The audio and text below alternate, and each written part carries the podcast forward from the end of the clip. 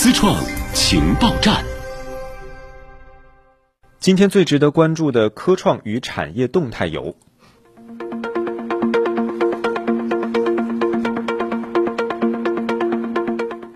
先来送别我国核潜艇动力之父彭世禄院士。三月二十二号十二点三十六分，中国第一艘核潜艇第一任总设计师、原核工业部副部长彭世禄院士在京逝世，享年九十六岁。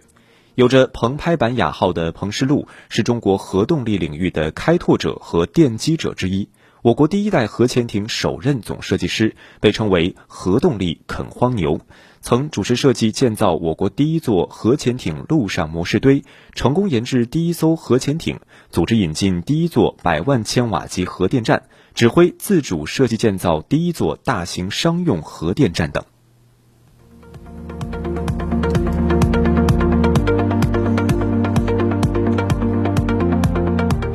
来关注产业方面，根据经济参考报的消息，“十四五”时期先进制造业集群的建设与发展将全面提速。工信部通过集群竞赛的方式，围绕新一代信息技术、高端装备、新材料、生物医药等重点领域，遴选二十五个先进制造业集群作为重点培育对象，包括上海市集成电路集群、南京市新型电力智能电网装备集群等。目前，二十五个重点支持集群正在进行公示。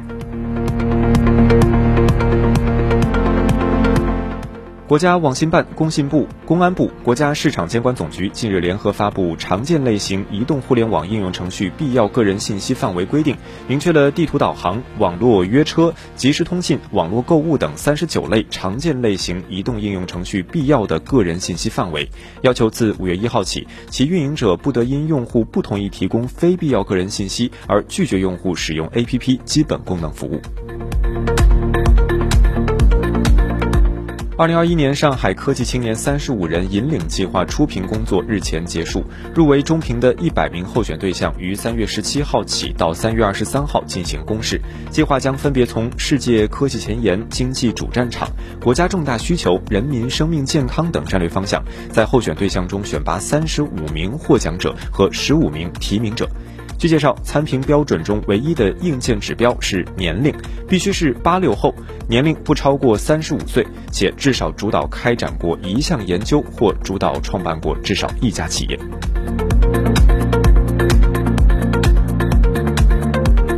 来关注最新的科研成果。中科院合肥研究院日前表示，我国自主研发的超导回旋质子治疗系统加速器成功实现两百兆电子伏稳定质子束流从治疗室引出，标志着国产世界上最紧凑型超导回旋质子治疗系统研制成功。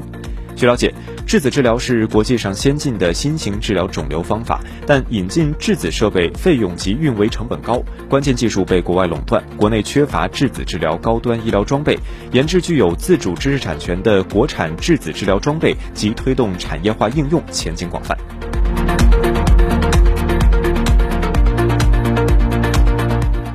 生命在地球上是如何出现的？这一直是一个未解之谜。根据物理学家组织网三月二十一号的报道，加拿大研究人员在最新一期科学杂志发布报告称，一种核糖核酸聚合酶在地球生命的诞生方面发挥了重要作用。该研究为地球生命起源之谜提供了新见解，也有助于科学家们估算生命在其他行星上诞生的可能性。